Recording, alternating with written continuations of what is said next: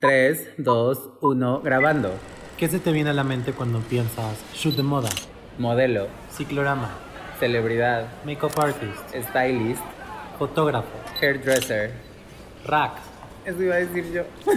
Pero bueno, luces, cámara, acción. Bienvenidos al podcast de Percho Terciopelo. Hola Johnny, ¿cómo estás? Hola Edu, muy bien. ¿Y tú? También bien, ¿cómo te ha ido? Bien, todo muy bien. Y hoy en especial estoy muy emocionado porque hoy Tenemos tenemos, una invitada eh, muy especial y aparte yo creo que muy importante con todo el tema de editorial que hemos venido tocando en esta segunda temporada. Entonces, Edu, ¿nos puedes, nos puedes spoilear? Al igual que tú, Johnny, estoy súper feliz porque es una invitada con la que hemos tenido el gusto de trabajar y presenciar su talento como nadie. Ella es Begoña Cosío, editora editorial de la revista Caras. ¡Bravo! ¡Bravo! ¿Cómo No, estás, Bego? Johnny, Johnny y Edu, muchas gracias por tenerme en su podcast. Estoy muy contenta, muy ilusionada de platicar con ustedes del exitazo que están teniendo con este proyecto y de platicarles como a toda su audiencia todo lo que hay detrás de hacer editorial. Ay, qué linda, Bego. Ay, gracias. Oye, Bego, Bego, nos encanta todo el trabajo que tú haces, pero hay algo que a mí me encantaría saber. ¿Cómo fue esta pasión que surgió dentro de ti para dedicarte al mundo editorial? ¿Cómo fue? ¿Cómo te diste cuenta?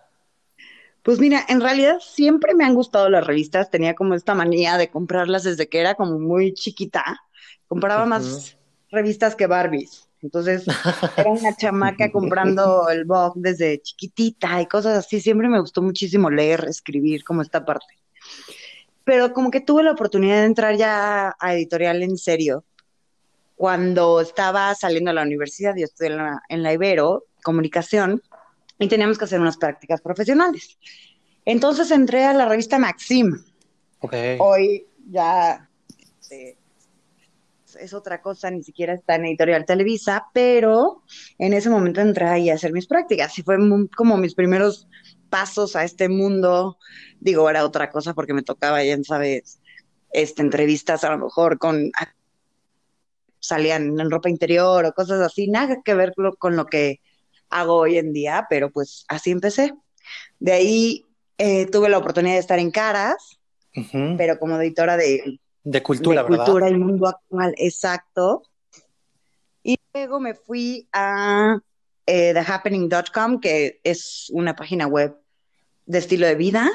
Ujú. Y en esa misma empresa lanzamos Raw Report y tuve la oportunidad de yo lanzarla como directora editorial. Estuve ahí cinco años, fue mi bebé, una cosa increíble. Creo que ahí sí hice mi maestría en editorial, porque fue empezar como un proyecto de cero y, y fue increíble. Y luego ahora, pues el último proyecto, ¿no? La gran oportunidad de llevar una revista que tiene 17 años en el mercado, que es súper reconocida, que tiene mucho que ofrecer y mucho qué hablar. Y pues sí, estoy ahora como directora editorial de Caras. Muy contenta, la verdad. Otro reto.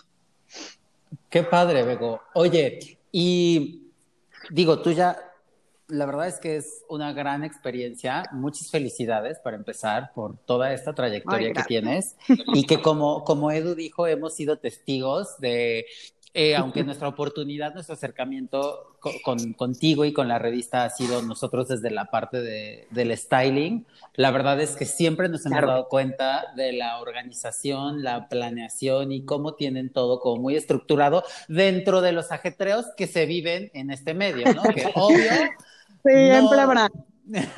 no podemos hacer. ¿No? Exacto. Oye, Sí, pero la verdad es, es una chamba muy gratificante, es muy bonita, pero al mismo tiempo es muy esclava, es una realidad. Porque todo, pues, ¿no? Mañana se puede morir la reina Isabel, exacto. pero Claro. todo nos cambiaría. O sea, sí hay, es un trabajo increíble, muy gratificante, muy apasionante, pero al mismo tiempo tienes que estar como enterado de todo y para todo. Desde, ¿no? ¿Qué es que- diseñador se murió? ¿Cuál es la nueva colección? Hasta si se muere la reina Isabel o Chabelo. O sea, es Claro. algo tienes que estar muy al día. Sí, y es que siento que luego la gente como que relaciona mucho, como que pon tú, tiene, tenemos como esta idea de, ay, los médicos nunca descansan, ¿no? O ese tipo de profesiones. Y la gente, pero mucha gente no se da cuenta que en editorial pasa lo mismo, sobre todo en una revista como Caras, que abarcas todo el tema de lifestyle, celebridades, gente tan importante alrededor del mundo, o sea, no es como, o sea, al final tampoco descansas, porque todo lo que ocurre en el mundo al final tienes que estar, me imagino que 100% metida, ¿no? 100%, y supongo que a ustedes también les pasará mucho, ¿no? O sea, como que este styling de un día para otro, de córrele a buscar un vestidazo que tenga que ser talla tal y ábreme la tienda. Supongo que ustedes también sufren mucho de esta parte, ¿no? Sí, es que es un proceso que, al igual que ustedes, es de investigación y de dedicarle tiempo, pero es una parte divertida y creo que es interesante saber cómo ustedes se preparan para tener esta información y darla al momento, cómo hacen. Pues mira, justo, exacto, las revistas se tienen que hacer con mucho orden, mucha planeación y con mucho, pues sí, ser como muy responsables, ¿no? Mucho compromiso. O sea, normalmente las revistas se hacen con dos, tres meses de anticipación, en un mundo ideal. Ok. Que pocas veces pasa. Como no estamos en un mundo ideal. Pero sí, normalmente como que se planean todos los temas, el contenido, las sesiones de fotos, este, etcétera, etcétera, con dos o tres meses de antelación. Y, mm, y sí, como que tienes que ser muy ordenada en cuanto a cierres de edición, o sea, como que la imprenta no para, no te espera. Y, el deadline siempre pues va a ser el deadline. Entonces, hay que tener como todo, ser muy perfeccionista, tener todo muy ordenado para como que llegar perfectamente a un nivel de excelencia y calidad que se pueda ir a imprenta, ¿no? O sea, siempre sufrimos pues dos o tres días con la parte de que ya, esto se tiene que ir sí o sí. Entonces, por eso es un mundo tan rápido, supongo. Pero por otro lado, ¿no? Hablando como esta era digital que, que pues obviamente tiene su mega auge hace siete años, en donde pues algunas cosas nos ganan, o sea, hay muchísimo contenido que definitivamente hoy en día, no sé, por decir eventos o volvamos al punto de que si se muere la reina Isabel. la estás matando mucho. La estoy matando muchísimo, pero es que siento que le quedan días, pero no. ¿Será que es no, la portada no, que, no. viene? No, exacto. Ajá. Mi punto es que, ajá, es un, es un mundo, pero bueno, por ejemplo, hablando, ¿no? Como de este high fashion o, o moda, o, ¿no? O sea, yo, definitivamente es un mundo mucho más rápido el digital en donde además hoy todo el mundo tiene acceso. Ahora que, ¿no? Que estamos, que hemos estado como en cuarentena o que hemos estado encerrados, muchas marcas, muchas firmas han encontrado y han buscado canales para llegar a un público mucho más amplio. Entonces, si el día de ayer o hace un año había un front row que era tan importante y, ¿no? Y distintos lugares y había un seating espe- específico, etcétera, etcétera. Hoy en día los desfiles se abren para todos. Y eso es como, ¿no? Estos canales de comunicación es algo que tenemos que acelerar en todos los sentidos, o sea, todos los medios de comunicación. Como que nos están enseñando mucho eso las firmas de moda. Cómo llegar y cómo dar una experiencia sin que sea para pocos. ¿Qué canales podemos usar para llegar a tanta gente? Claro. Oye, Bego, ¿y cómo, o sea, ahorita que hablas de, de cómo asimilas tú, o sea, porque tú llevas, ya llevas una, ya llevas una trayectoria considerable, ¿no? Y supongo has podido ver como toda esta evolución, pero entonces, ¿cómo hacen ustedes para también estar como revista impresa al día? O sea, ¿cómo, cómo planean un contenido, o sea, todo un contenido que sea del interés para la gente, porque al final no es tan inmediato, ¿no? Tú lo acabas de decir, o sea, todo el mundo tiene todo en el momento, entonces, ¿cómo le haces tú para decir, ah, ¿sabes qué? Vamos a hacer esto, porque en la siguiente edición o la que viene dentro de dos meses, aunque tenemos la información ya al día, ¿cómo le hacen ustedes o qué, en qué se basan para decir, vamos a planear este contenido que va a ser del interés de nuestros lectores? Pues mira, yo tengo una teoría que hoy en día, ¿no? Los medios de comunicación, por llamarle revista, eh, se han vuelto marcas, ¿no? Marcas que pueden tener como su plataforma digital, como redes sociales, como experiencias en vivo, como eventos, como revistas. Ahora, la parte de la revista en sí, impresa, pues nos toca como crear este análisis más profundo. Tú te sientas a leer una revista y le das tiempo de leerla, o sea, te haces el tiempo de leerla, no es como a lo mejor en Instagram que tienes un tiempo mucho más rápido. Entonces, como revista, nuestro reto hoy en día es buscar como esas historias que hay detrás y lo que llamamos editorializarlas. Entonces, si hay un contenido que sea como muy interesante, hacer un análisis de lo que está pasando. Por decir una cosa, no sé, si ya salió la nueva colección Cruz de Dior, ¿qué podemos hablar de ella que no se haya hablado? Ese es el reto. O sea, que no se ha dicho que al lector le interesa. O a quién tres o cuatro personalidades podría yo buscar que me den su opinión sobre la nueva bolsa icónica tal. ¿Sabes? Que no pueda yo encontrar en una plataforma digital. Ese es nuestro reto como, como print. Digo, amo las revistas, voy a ser siempre súper protectora. Eh, estoy consciente de los cambios tan rápidos que, hemos, que estamos teniendo, pero unas fotos, por ejemplo, de una sesión de moda, siento que a lo mejor nunca se van a disfrutar tanto como en papel. Hay cosas, ¿no? Contenidos que nunca se van a disfrutar tanto como sentarte a ver unas buenas fotos, un buen styling, un vestidazo en portada. Hay cosas que nunca van a poder llevarse a digital, que luego como que las plataformas digitales no nos permiten extendernos en eso. Entonces, ustedes saben, se hace un, ¿no? un mood board desde meses antes, se quiere contar una historia por medio de la coordinación de moda, por medio de los colores, por medio de las texturas que se están plasmando en esas fotos y muchas veces como que esta parte digital no lo explota tanto, no se puede sentir tanto, no se cuenta la historia porque está pensada justo para pasar página por página. Sí, claro, y es esta parte donde también no es lo mismo estar leyendo algo que se escribió y se pensó y poder lojear y disfrutar que tenerlo en la pantalla del celular. Y creo que te pasa a ti que te encanta escribir y que has tenido la oportunidad de rodearte de personas de mucho interés y poderlos entrevistar. O sea, esta parte es genial, ¿no? O sea, cuéntanos cuál ha sido tu mejor experiencia, o sea, la más memorable para ti, que hayas disfrutado como ninguna. Pues fíjate que tengo varias, pero ahorita no sé por qué se me viene a la mente. Este, me tocó entrevistar cuando estaba en Robbie Report el CEO de, de Seña. Me dieron 10 minutos, era nuestra portada. Me dieron 10 minutos y nos fuimos a 40 minutos porque no dejábamos de hablar. Y ese tipo de experiencias y de conocer y de rascar un personaje y de sacarle desde que jugaba en los, en los telares de, de seña hasta cómo había llevado la marca hoy en día, es algo que es súper, súper apasionante, súper gratificante. O sea, de 10 minutos que me había dado este, la marca nos fuimos a 45 y, y son cosas que tiene mucho esta chamba padrísima porque te toca sentarte con personajes, ¿no? Impresionantes que tienen mucho que decir y mucha historia que contar. Y creo que está muy padre, eh, por ejemplo, en Caras, que creo que es una revista que, toca el tema de moda, pero también tiene tanta cultura, tantos, o sea, y que aparte creo que las las editoriales, por lo que nos cuentas, que has tenido oportunidad de estar.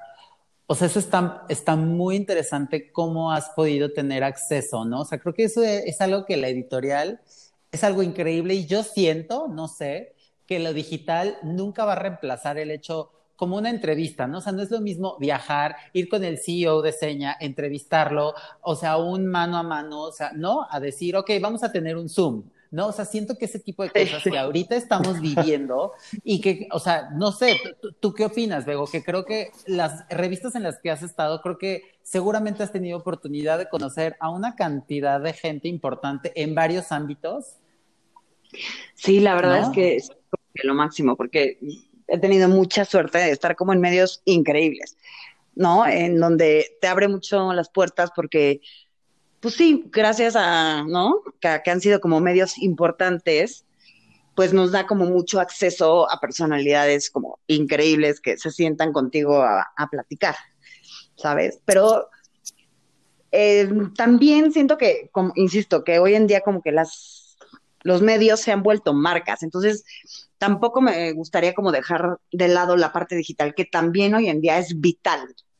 Y que nos hemos dado cuenta, sobre todo ahorita en esta pandemia, que hay cosas y procesos y logísticas y, y soluciones que se pudieron hacer sin siquiera ser presenciales. Por ejemplo, hablando de fotos, ¿no? Sí. Eso fue, wow, esto se puede hacer de esta manera.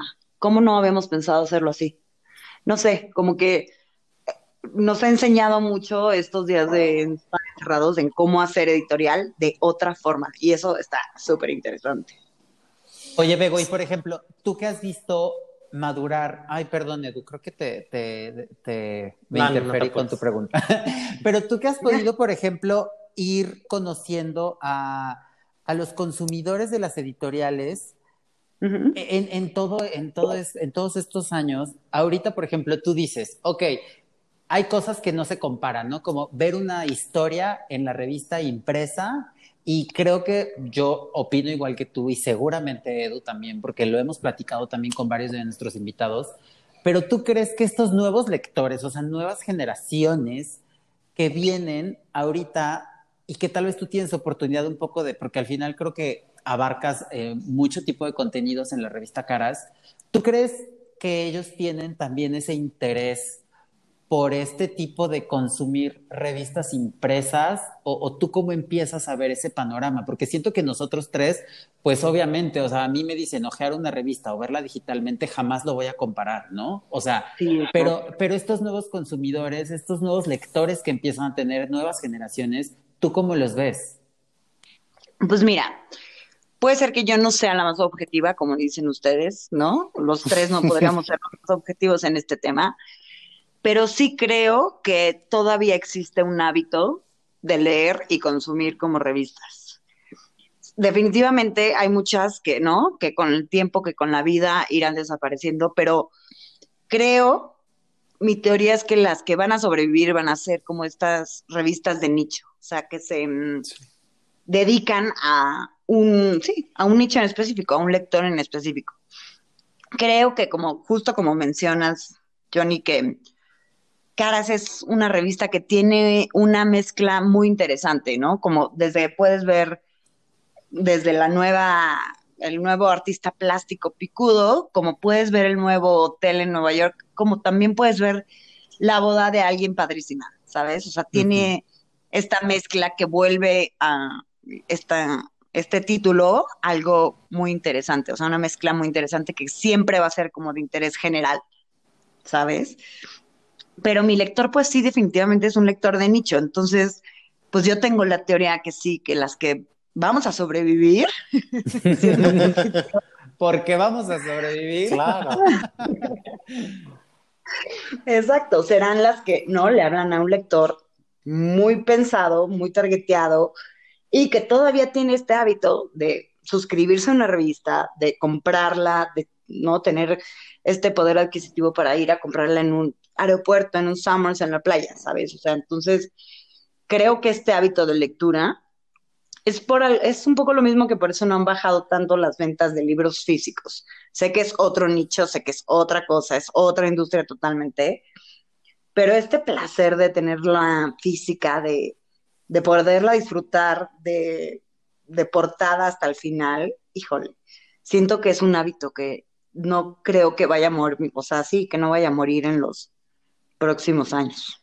Yo espero que el hábito de comprar revistas y sobre todo caras siga vivo y estoy como segura que, pues sí, que las de nicho somos, vamos a ser como las que sigamos en la calle. Es que es esta parte que tú en tu puesto, o sea, tú te fundamentas en darle el mejor contenido a tu lector y darle contenido de calidad, que justo es lo que falla en muchas otras revistas que pues les hablan al consumidor por hablar, que no les dan nada que les pueda crecer o otorgar la revista. Y es esta parte fundamental en tu puesto, ¿no? Que tienes ciertos retos como director editorial a superar para que el lector siga consumiendo y siga siendo parte de caras. No, y como dices, es todo un reto, o sea, es difícil, es estar dos o tres pasos adelante de, de todo el mundo y tener como un criterio y una sensibilidad de qué es lo que va a funcionar, ¿sabes? O sea, siento que sí como, como editores nos toca como tener muchísima sensibilidad de, de tendencias, de lo que viene, de lo que no va a funcionar, de lo que se está hablando, de lo que no, cómo le vamos a dar la vuelta a X personaje, qué no he leído en plataformas digitales, o sea, como que sí, en serio es tener en la cabeza un ratón dando vueltas todo el día a ver cómo por dónde, que pues es muy interesante, la verdad es todo un reto, pero insisto, es como muy gratificante, es cool. Pero aparte es esta, esta función que tú tienes, ¿no? Porque tienes un puesto que es el que tiene que liderar a todos los demás y tienes tú que, pues, mostrarle tu apoyo a los diferentes puestos de la revista, que es difícil porque tú eres la cabeza y tienes que pensar cómo creas tu contenido, qué sesiones se van a hacer, de qué se va a hablar, o sea, ¿qué sería lo más divertido para ti de, de este puesto? O, o si nos puedes contar poquitas funciones que tú realizas, estaría padrísimo. No, aquí sí tengo que dar crédito porque la verdad tengo un equipazo y ninguna revista, ningún medio funciona si no, si el equipo falla. O sea, como que la parte de diseño es también algo que entiende, pero es importantísima, es como desenvolver un regalo. Y entonces, o sea, como que cada una de las personas de mi equipo es, gracias a Dios, como pecudísima y ayuda a que el flujo, que la creatividad salga y que el diseño esté increíble y que la foto se pueda crear. O sea, ya sabes, como que sí, una de mis funciones sí es como que todo se haga, que todo esté listo, que todo se corrija pero tengo un equipazo. Y sin todas ellas definitivamente, o sea, no estaríamos donde está. Porque además, pues yo llevo apenas un año en caras. O sea, en agosto cumplo un año, con tú. Pero ellas llevan haciéndolo pues, toda la vida. Yo más les he aprendido a ellas que, que perdón, que lo que me ha tocado dirigir, ¿sabes? Entonces, como que que cada una sepa hacer su función y la haga increíble, es una paz absoluta. Sí, exacto, nadie se da cuenta, pero de verdad el diseño editorial lo es todo. O sea, es la manera de desenvolverse, la manera de, de presentar algo. O sea, si puedes tener un artículo escrito por quien quieras, una mega pluma, ¿no? Con unas fotos increíbles, un styling que te mueres, pero si el director de arte no lo hace cool, ya perdiste todo. Entonces, como que cada pieza en una revista es mega clave es mega importante, que sea súper fuerte, que sea como muy comprometida, que entienda mucho el ADN de cada, de cada revista, en este caso de, caras, ¿no? Para que esto funcione. O sea, es súper importante ahorita que, que, que, mencionas esto, Bego, porque hace rato que tocábamos el tema como de, ah, no, pues la editorial yo creo que, no, o sea, que muchos dicen, va a desaparecer, no va a desaparecer, bla, bla, bla, por X o Y temas, pero esto que dices es extremadamente importante porque, por ejemplo, siento que lo que dices de el artículo, cómo está escrito, cómo está diseñado, cómo fue el arte, cómo fue todo al final, al final, creo que más allá de que lo digital ya sea algo súper nuevo y que tienes en el momento, pero esta, o sea, esta cosa de abrir una revista y, y ver cómo está el artículo, leerlo, siento que es algo que más allá de lo digital, que no se debería de perder, porque yo en lo personal, no sé, me gustaría saber la opinión de ustedes dos siento que también te abre el panorama mental. De verdad, yo tuve muchas clases donde me enseñaban,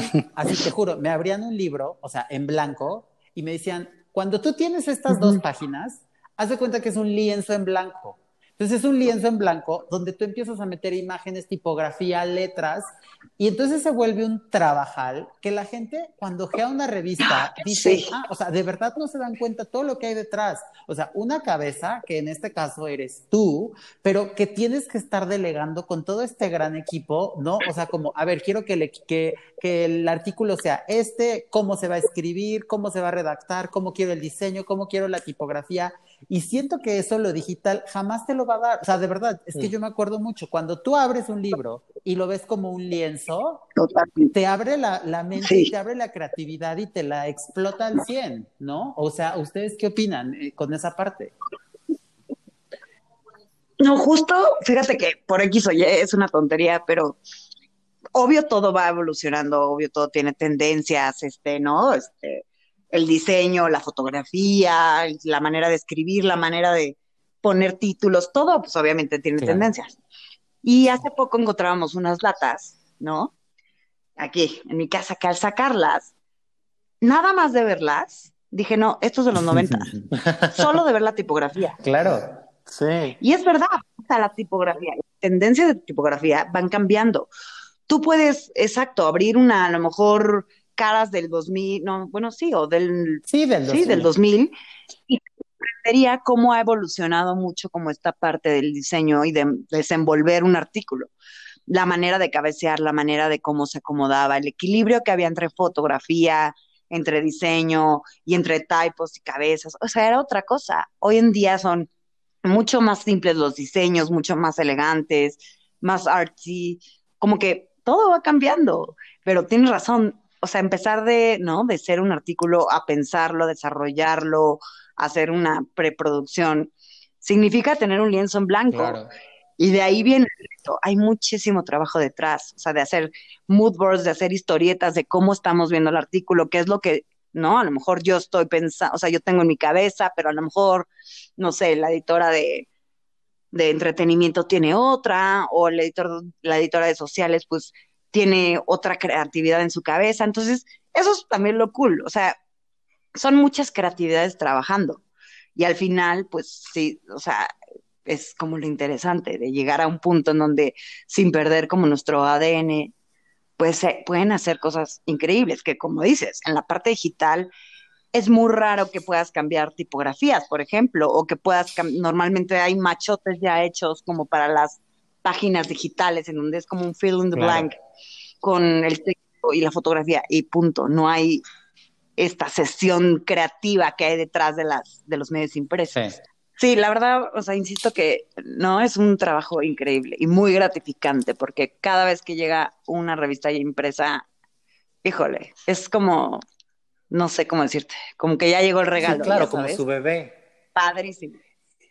Y cuando sale de una portada que dices, no, este es un portadón, señora portada, híjole, es, se siente, o sea, un, no sé, la piel chinita. Sí, y los, Y eso es lo padre de esta Y chamba. por ejemplo, ustedes se sientan y tienen juntas semanales donde platican qué personas podrían salir en portada o cómo funciona. Exacto. Normalmente, como no contábamos justo, las revistas tienen muchísima pla- planeación previa. O sea, yo ya tengo a lo mejor una lista de posibles candidatos de personalidades que podrían salir en portada, que podríamos ir platicando, etcétera, etcétera, ya sabes. Pero además, mes con mes, obviamente, se hace una junta editorial de lo que se vendrá, de lo que se va a tocar en los siguientes meses, que les digo que pues es ahí el reto, porque no sé, pon tú, ¿no? Ahora sacamos ahorita en, en julio un artículo sobre los dos candidatos presidenciales americanos. Se va a impresión, no sé qué, la fregada. Y a la semana Kanye West se estaba postulando. cierto. Entonces, tuvimos que haber visto eso antes, ¿sabes? O sea, como que nos, to- nos toca a nosotros adelantarnos. O sea, a ver, estaba muy difícil, obviamente, saber que este cuate iba a levantar la mano. Pero pues sí nos toca hacer un análisis de lo que va a venir, que es justo en esas juntas editoriales mensuales, en las que se platica, oigan, yo estoy viendo una tendencia por aquí, este, oigan, viene los looks monocromáticos, hablemos de ellos. Oigan, este, la dieta keto, este, oigan, hay una niña que está haciendo ahora, no sé, unas flores divinas que están en las bodas de todo el mundo. En esas juntas editoriales son padrísimas porque vienen las ideas de todas, las creatividades de todas, y de ahí pues se elige como los temas que podríamos tocar y las fotos que podríamos hacer. Obviamente ya como con una idea de portada previa. Por eso son padrísimas esas juntas. Es como muchas mentes creativas al mismo tiempo platicando lo que va a venir, ¿saben? ¿Y cómo, cómo funciona el tema, Bego, de, o sea, qué es lo que se plantean ustedes para que una portada sea un boom? O sea, porque al final hay portadas, yo creo, que como que dices, ok, la tengo que sacar sí o sí, aunque me pese, porque ahorita es lo que anda en boca de todos, ¿no? X tema, X celebridad, lo que sea. Claro. Pero, ¿qué es como? Pero al final creo que algo que todas las revistas, seguramente la mayoría tienen en común, es buscar que tu portada sea un boom. Entonces, Ustedes, o sea, ¿tú qué te planteas para decir, a ver, cómo mi portada va a captar la atención? Porque al final la portada, de verdad, creo que la gente vas por el puesto de, estás en un, en cualquier tienda y muchas veces la revista, como decías hace rato, que igual agarras así de, no, pues esta me la agarro para, para llevármela en mi vuelo. O sea, depende mucho la portada que viste. Entonces, ¿tú qué, cuáles son como las cosas que te planteas para decir, yo necesito que mi portada cumpla con esto porque yo sé que mi lector es lo que va a ir directo, o sea, lo que va a captar la atención de mi lector. Pues exacto, como que el objetivo de, obviamente, todos los títulos, todas las revistas, es crear noticias, ¿no? Que seas noticia. Me acuerdo ahorita, no sé por qué me vino a la mente una portada de Kim Kardashian para Paper, si no me equivoco, que el título era Kim, uh, ¿cómo era? Kim Break the Internet o algo así. Y ella salía medio encuerada, como con pintura. Y eso fue un boom. O sea, se hizo una mega, se hizo mega viral, se hizo una mega noticia, salía, y no era mucho, solamente ponía Kim Break the Internet o algo así, no me acuerdo bien cómo era el título. Pero hablando como en específico de caras, pues sí, en primera sí estamos como buscando mucho personajes o personalidades que nos hablen como en exclusiva. Somos una, un medio que siempre se ha como que es muy orgulloso de, cuidar mucho a nuestros personajes, nunca, ¿no? la paparazziada o ese estilo que no va con nuestra línea editorial y que no va con nosotros, o sea, siempre es hablar de primera mano con el personaje. Y en segunda sí, como que algo, o sea, que tengan algo que decirnos, ¿sabes? O sea, no, no porque sí, sino que tengan esta parte exclusiva de, les voy a hablar sobre X tema, no sé. Este, como que eso estamos buscando, pero sí, sobre todo como que sean perfiles que sean mucho, pues obviamente con nuestro, con nuestros lectores, que se identifiquen mucho, que sean como, ¿no? Personajes que tengan algo positivo como siempre que, que dejarnos. Como que por ahí van nuestro, nuestros personajes de portada que, que salgan y que se publiquen en, en cara. Y es esta parte de responsabilidad, ¿no?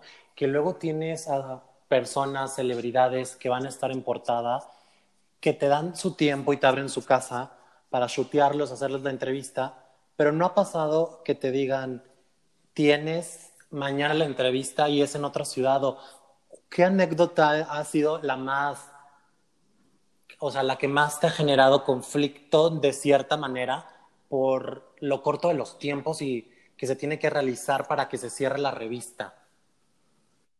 Es que siento que, ¿no? Ustedes saben también de esto.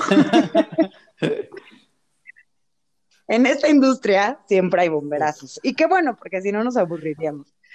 Pero millones de veces, muchas personalidades, muchas celebrities, es de, ¿sabes qué? Sí, pero puedo mañana de 9 a 11 y hazle como puedas. Entonces, es solucionar, es moverte, es crear una historia, es córrele a encontrar una locación. O sea, como que eso también muchas veces, pues obviamente el lector no tiene ni por qué enterarse, pero justo ahorita me estoy acordando una portada, igual creo que Montserrat y Yolanda, que fue nuestra edición de enero, si no me equivoco, diciembre, enero. Pues sí, nos encanta la idea, pero es mañana, porque ya no voy a estar en México. Entonces, mañana, punto.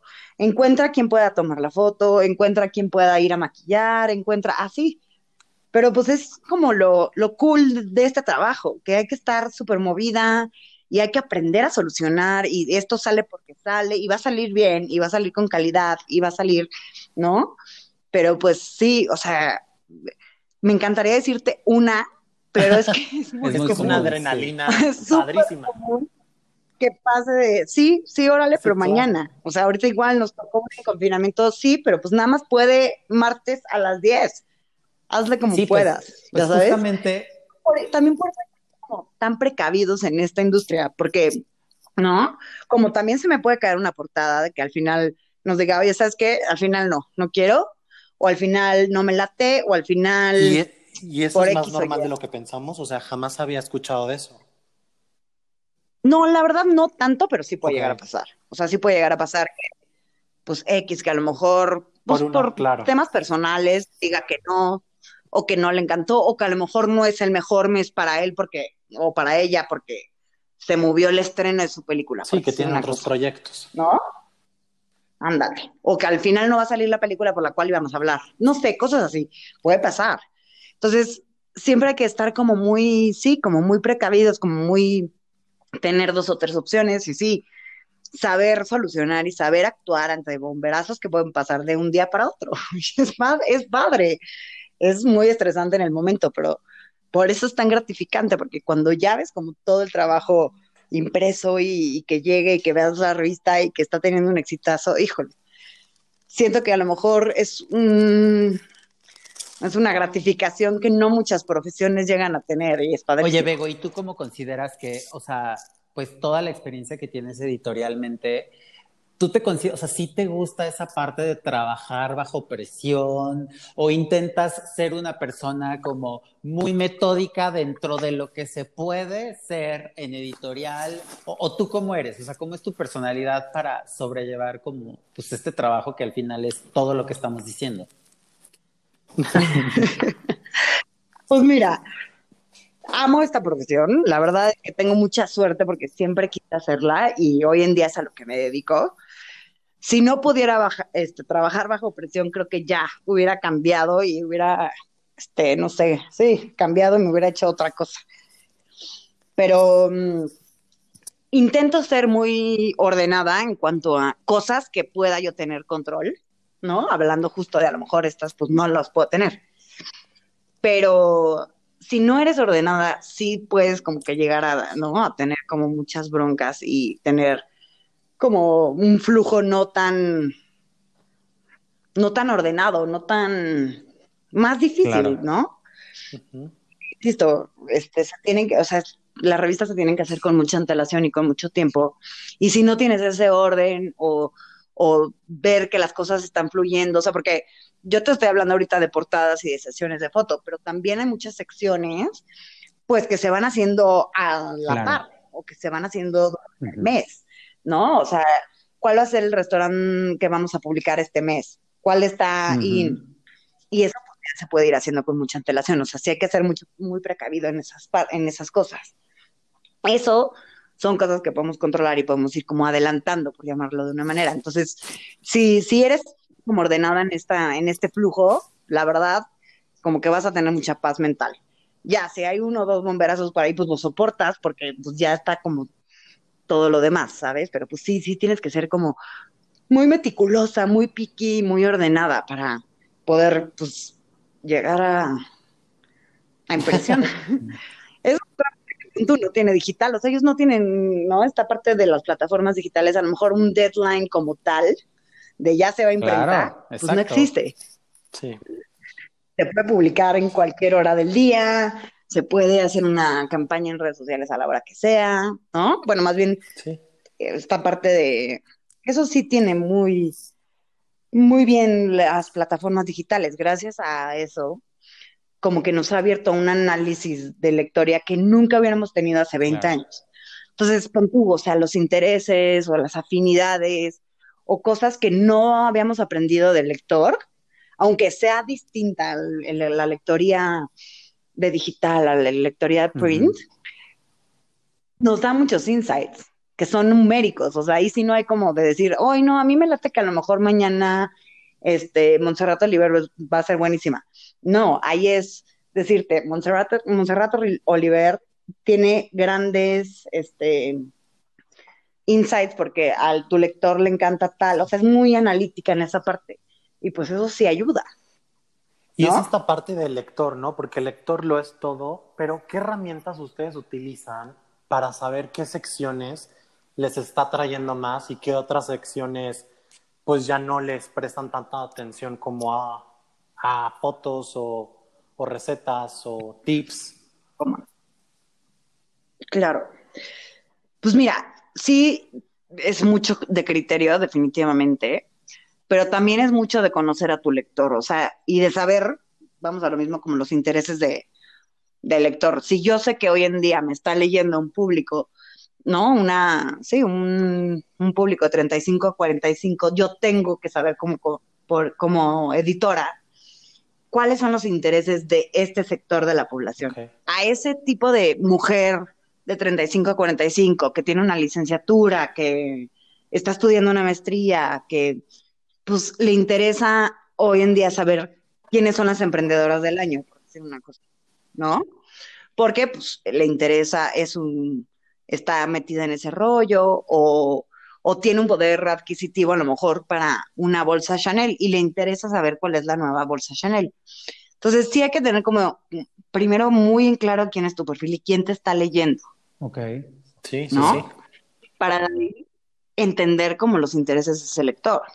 Si yo sacara mañana un artículo sobre Harley Davidson, pues las motos, pues no vendría al caso, porque ni a mi lector le interesa, aunque fuera un mega artículo buenísimo, pues porque a mi lector ni sabe de lo que le estoy hablando, ni le interesa, y pues desperdiciaría cuatro o cinco páginas. Sí, Entonces hay que encontrar como ese interés y esa tendencia de lo que está hoy en día, ¿no? Ahora como que han habido muchísimos movimientos sociales de los que se está hablando mucho, mucha apertura en conversación que hace también 20 años no se hablaba, ¿no?